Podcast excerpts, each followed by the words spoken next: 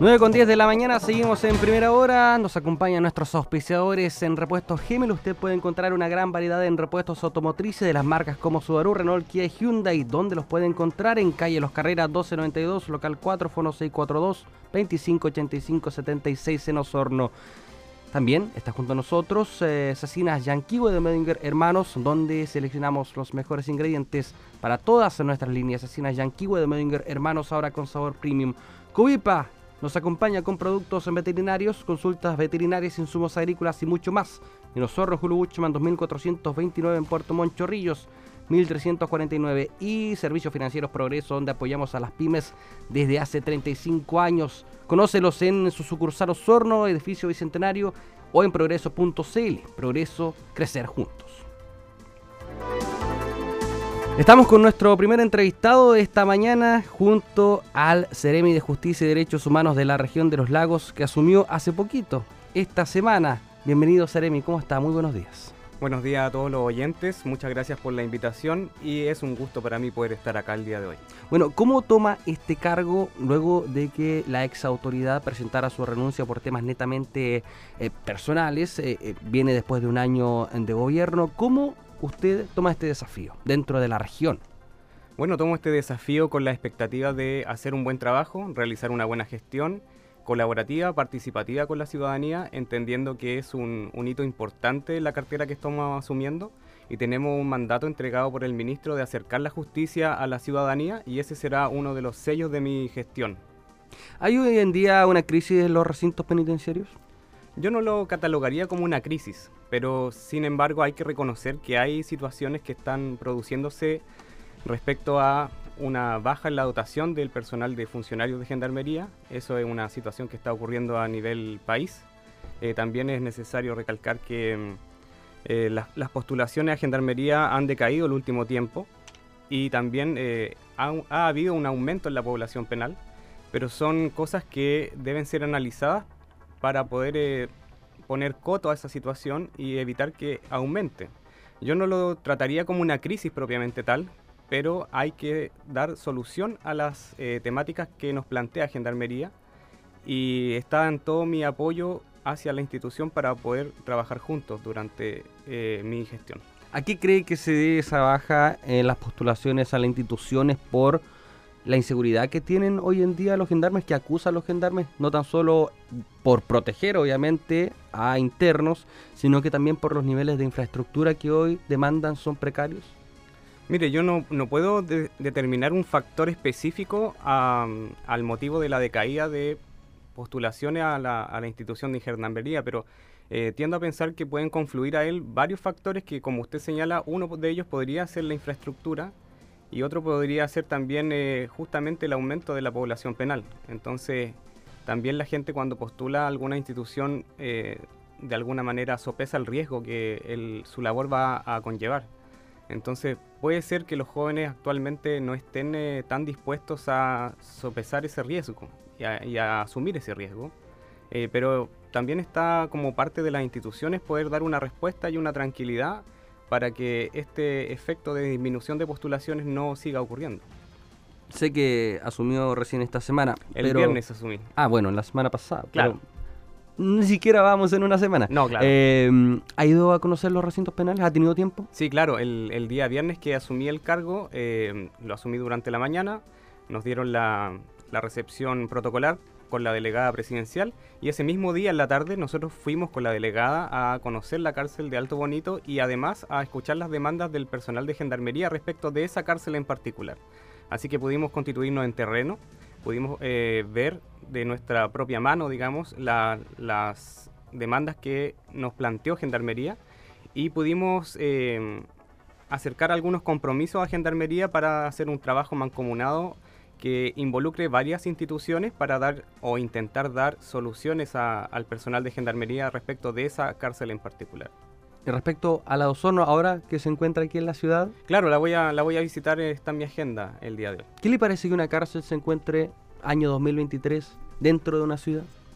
Bueno, han habido cambios de criterio por la construcción de cárceles dentro de, la, de las ciudades eh, la cárcel de Osorno es una cárcel antigua eh, que funcionaba bajo otras lógicas de, construcción. Eh, y en esa época en la que fue construida, sí funcionaba bajo esta lógica de construirla en la ciudad. Ahora la lógica moderna es más bien construirla en un lugar que esté más aislado, que no esté en el centro de la ciudad, em, pero es algo que corresponde a épocas distintas de construcción. Em, quizás podría ser bueno eh, intentar em, construir o, hacer algún proyecto fuera de la ciudad, pero eso será parte de mi gestión que está recién iniciando, como usted decía. Claro, bueno, ha sido una misión que han tenido varias carteras de justicia que se ha pedido hace varios años que eh, podría hacer a uno pensar que ahora se podría cumplir eh, quizás proyectos sobre la mesa, eh, algún diseño, alguna reunión real, que venga el ministro a la zona a conocer cómo es. Claro, nosotros tenemos, em, tenemos o vamos a con reuniones con las entidades que resulten responsables o para poder gestionar la, la, construcción o, un, proyecto de, cárcel. Esto también es resorte de muchas carteras que no son necesariamente las de justicia. Claro. Porque aquí está también el Ministerio de Obras Públicas, Hacienda, por supuesto. Entonces tenemos que hacer un trabajo interdisciplinario con todos ellos y es una reunión que nosotros intentaremos articular eh, con todas las carteras dentro de mi gestión. Quizás se lo planteo de otra forma. Hoy, en comparación a la cárcel de Puerto Mola de Osorno, es de mediana complejidad. Es como un recinto de salud, ¿no? Que hay hospitales y hay fama. Aquí la cárcel es más pequeña, podríamos decir, en comparación a la de Puerto Montt. Ejemplo claro es cuando se fugaron los eh, internos de la cárcel de Osorno, que fueron detenidos en la Araucanía y que fueron derivados hasta Alto Bonito por su peligrosidad. ¿Se debe transformar hoy en día la cárcel de Osorno a alta complejidad? Por los niveles de delincuentes que tiene en su interior?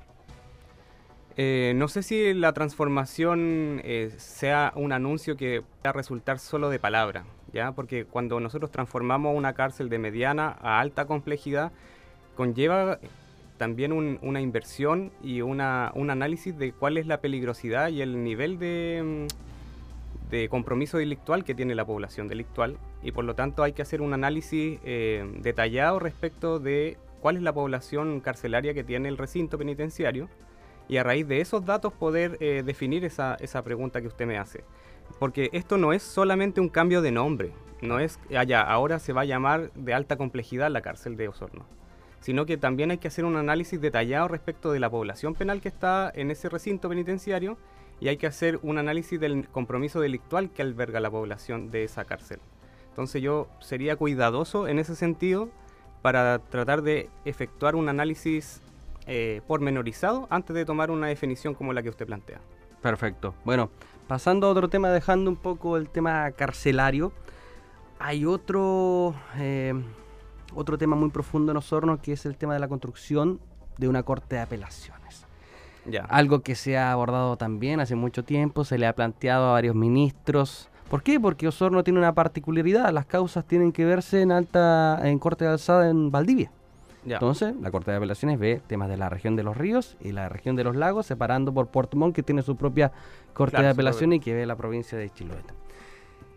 En algún momento de la historia, Osorno quizás deberá, necesitará, se ha hablado con los abogados respecto a este tema de los beneficios que podría tener una corte de apelación. Mire, respecto de este tema en particular, yo no he hablado o sostenido reuniones para eh, motivar la, la, construcción o la creación de una nueva corte de apelaciones en Osorno.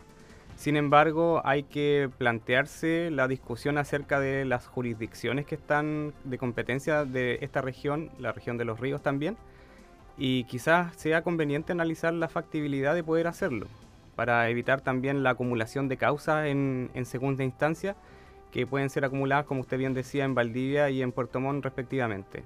Así que no nos negamos de, plano a la, a la, conversación, a sentarnos a plantear esta, esta iniciativa, eh, pero también es un, es un resorte que no solo depende de justicia, sino que también depende del Poder Judicial. Entonces ahí nos vamos a sentar a conversar con ellos a ver qué es la alternativa que ellos también tienen para proponernos, porque finalmente son ellos los que realizan la labor de judicatura y ellos son los que pueden sugerirnos la medida que estimen más conveniente y más em, pertinente para dar solución a este conflicto. Claro, porque hoy en día una persona de San Juan de la Costa, por ejemplo, tiene que trasladarse a, Valdivia claro. para, para llevar a cabo alguna causa judicial. Usted como abogado, eh, ¿qué tan complejo es que una corte de apelaciones esté en otra región? Claro, Mire, yo creo que si, si algo podemos rescatar del, del, desastre que provocó la pandemia son los alegatos en línea, por la plataforma Zoom o por la plataforma de programación de salas que tienen las Cortes de Apelaciones actualmente. Y en la actualidad los alegatos son conocidos vía eh, programación de salas que está disponible en la página del Poder Judicial. Y por lo tanto, digitalización del Estado, si nosotros queremos llamarla así, Em, ha contribuido justamente a acercar la, justicia a la ciudadanía. Por lo tanto, una persona, un poblador de San Juan de la Costa que tenga patrocinio de abogado puede hacer su alegato con eh, vía digital desde la comunidad de su casa, con internet, y puede alegar y los ministros van a valorar igualmente sus alegaciones vía Zoom o vía presencial. Ya, o sea, esto se resolvería tempranamente con esa modalidad, vía Zoom. Actualmente los alegatos de la Corte de Apelaciones se están conociendo vía, vía Zoom y vía programación de salas por la plataforma digital del Poder Judicial. Sería bueno conocer también en algún momento cuántas causas de Osorno se ven en la Corte de Apelaciones de Valdivia. Tengo entendido que prácticamente un poco más del 50% de las causas de la Corte de Apelaciones son de la provincia de Osorno. Entonces, es un, un poco paradójico, ¿no? Eh, contra contraproducente tener una corte allá y no acá. Claro, hay muchos aspectos administrativos que, nosotros podríamos eh, sostener en alguna reunión con ajuste, analizar esta, esta posibilidad de crear una corte de apelaciones en Osorno. Es una discusión y una conversación que nosotros vamos a poder eh, articular en su momento, pero también hay que tener en consideración, como ya le anticipaba, los criterios que pueda exponerlo la misma Poder Judicial respecto de cuáles son las alternativas que ellos pueden ver como más factibles para esta situación. Porque finalmente ellos son quienes ejercen los cargos, somos poderes diferentes del Estado y a lo mejor ellos tienen una iniciativa distinta de la que usted propone. Bueno, vamos a ver cómo avanza ese tema. También en lo que compete al Ministerio de Justicia, el Servicio Médico Legal en Osorno, siempre ha habido una crisis de funcionarios aquí, siempre ha habido una demora de entrega de cuerpos. Si pasan, no sé, cinco accidentes fatales, se demora una eternidad en, realizar esos trámites. Em, ¿Ha tenido la posibilidad de, ir a ver? Bueno, hoy día me imagino que va a hacer todas las visitas y conocer cómo se desarrolla y también las demandas que tienen los funcionarios en esa materia. Em, pero ¿cuál es su mirada para que un servicio médico legal trabaje de manera óptima? Bueno, siempre para que un servicio trabaje independientemente cual sea, no, no me refiero solamente al servicio médico legal, pero para que un servicio funcione en condiciones óptimas, tienen que tener eh, condiciones de trabajo que les permitan realizar su labor y también tienen que tener quizás la, dotación de, trabajadores que le permitan cumplir con su, con su cometido. En ese entendido, nosotros no, no, hemos tenido todavía, dada mi reciente instalación, la oportunidad de juntarnos con los directores del, del Servicio Médico Legal eh, y estamos ya no siempre a escuchar las propuestas de los mismos trabajadores que son quienes más eh, saben su realidad y qué es lo que les hace falta. Por lo pronto le puedo señalar que de esas eh, reuniones que nosotros tengamos vamos a sacar buenos insumos para elaborar alguna propuesta. Perfecto. Bueno, también volviendo un poco al tema carcelario, hace poco se trasladaron comuneros mapuche que tenían, podríamos decir, ríos a gendarmes en, la región de la Araucanía, en la cárcel de Algol, fueron derivados a, la cárcel de Puerto Montt. Siempre se pregunta, ¿van a tener algunos beneficios especiales estas personas aquí en la región? Ya, mire, es paradójico lo que usted me pregunta porque el día de ayer en la radio Bio, Bio me preguntaron exactamente lo mismo o, más o menos parecido. Em, y ahí nosotros fuimos enfáticos y muy claros en señalar que la igualdad ante la ley en Chile existe, que no hay personas ni grupos privilegiados.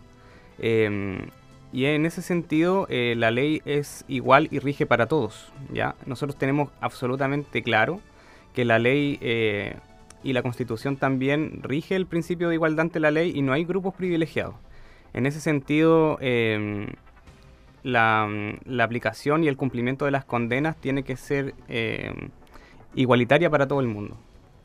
Eso se puede asegurar por parte del Ministerio de Justicia, que no va a haber en su gestión beneficios eh, a estas personas que están privadas de libertad, al igual que el resto de la población penal, que han cometido delitos, pero que tienen también dentro sus propias costumbres.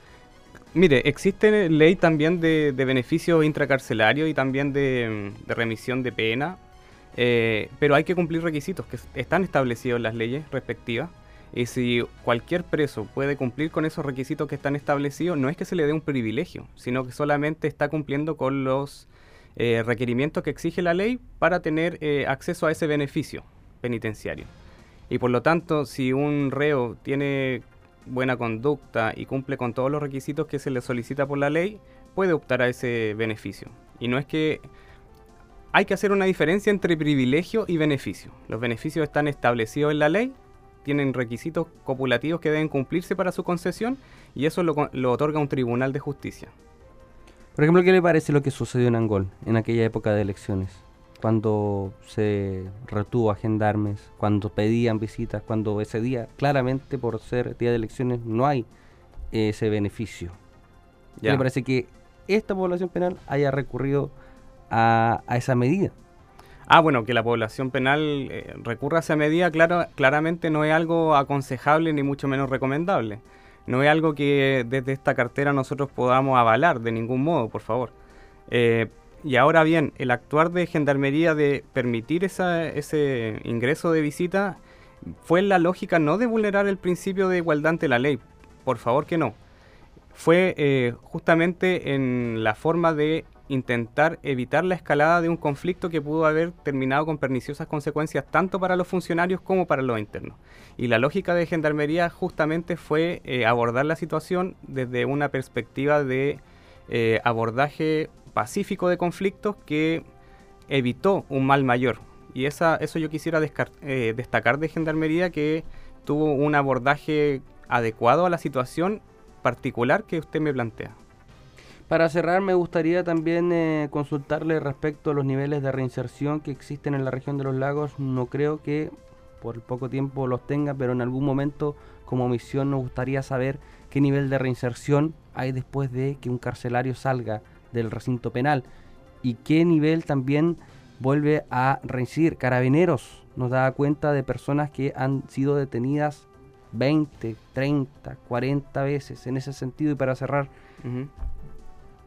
¿Cuál es la o, qué opinión tiene del trabajo que hoy en día realiza el Poder Judicial respecto a em, las presiones preventivas que se establecen, las libertades condicionales o eh, también las causas que quedan sin ningún efecto, eh, digamos, en negativa lo que pueda pasar con las víctimas en este caso? Los propios fiscales de foco investigativo han dicho que les cuesta realizar su trabajo por el código penal que existe hoy en día. ¿Se debe reformar quizás en ese sentido? Ya, respecto de la pregunta que usted me hace, que tiene, al menos yo puedo divisar unas tres aristas distintas, el nivel de reincidencia tiene mucho que ver con el sistema de, y la lógica penitenciaria en Chile. Em, si bien hay planes de eh, capacitación laboral eh, estudiantil para que los condenados cumplan con su, su formación de educación, eh, puede que existan posibilidades de mejorar el nivel de capacitación para que una persona que está condenada y cumpliendo condena pueda tener una capacitación en un oficio que le sea útil al salir a la vida abierta, a la vida libre, eh, para que esta persona pueda tener las herramientas para no volver a delinquir. Y ese es un compromiso que nosotros pudiéramos plantearle eh, a las mesas de trabajo que tendremos más adelante como gestión, para que el trabajo de capacitación eh, hacia los, los reclusos pueda fomentar su baja de la reincidencia. Eh, porque si usted piensa y analiza que si una persona está condenada sin tener las herramientas necesarias para salir a desenvolverse a la vida libre, eh, con un trabajo que le permita sostenerse a él y a su familia, es muy probable que esa persona no tenga otra alternativa que volver a delinquir. Por otra parte, usted me hacía alusión a lo que señalaban los fiscales y el Poder Judicial. Yo debo decirle que Dentro de, mi ámbito de competencia me tocó realizar labores de defensor penal público al inicio de mi carrera. Hice la práctica en la Defensoría Penal Pública y me consta absolutamente que los fiscales y los defensores públicos hacen un trabajo arduo, eh, hacen un trabajo profesional, dedicado, y que el volumen de causas que lleva cada profesional es altísimo. Y por otra parte, el nivel de eh, lo que usted mencionaba de libertades condicionales y previsiones preventivas del Poder Judicial Ahí hay otra lista también que me gustaría tocar respecto de que los jueces de la República son personas con amplio conocimiento en el área jurídica de su competencia y que trabajan con un profesionalismo e imparcialidad que es que ya la quisieran todos los países de Latinoamérica. Em, y es por eso que yo le, le puedo comentar que si un tribunal de la República, en un caso particular, no fija, por ejemplo, una prisión preventiva, es porque no se cumplen los requisitos establecidos en el Código Procesal Penal para eso, bajo su criterio. Eh, nunca, eh, salvo quizás casos particulares muy aislados, nunca eh, un juez de la República fija alguna medida antojadiza. El trabajo de los jueces de Chile es profesional, imparcial y acorde a derecho. La libertad condicional en la Corte de Apelaciones a un ex senador de la República que estuvo condenado, el primero en su clase, por corrupción, ¿usted cree que está bien? Miren, no puedo, no puedo pronunciarme respecto a si está bien o está mal el trabajo que hace un poder del Estado, porque ese, como yo le anticipaba, es un poder distinto del Estado. Y las decisiones, si son fundadas eh, y son justificadas a través de una resolución judicial, está ahí todo el contenido. No puedo valorar o no puedo pronunciarme valóricamente si me parece bien o mal esa decisión es la correcta, según su percepción, solamente del trabajo óptimo que se realiza. Si se aplicó la ley y está fundada esa resolución, está bien lo que decidió la Corte. Perfecto. Seremi, bueno, va a tener un trabajo amplio. Esta es una región que tiene trabajo que realizar. Hay demandas de varios servicios y vamos a estar atentos a su labor y le deseamos mucha suerte también en su pues. gestión. El Ceremi de eh, Justicia y Derechos Humanos de la región de los lagos, Cristóbal fue en salida Palma, hablando aquí en primera hora. Muchas gracias. ¿eh? Muchas gracias por la invitación. Hasta luego.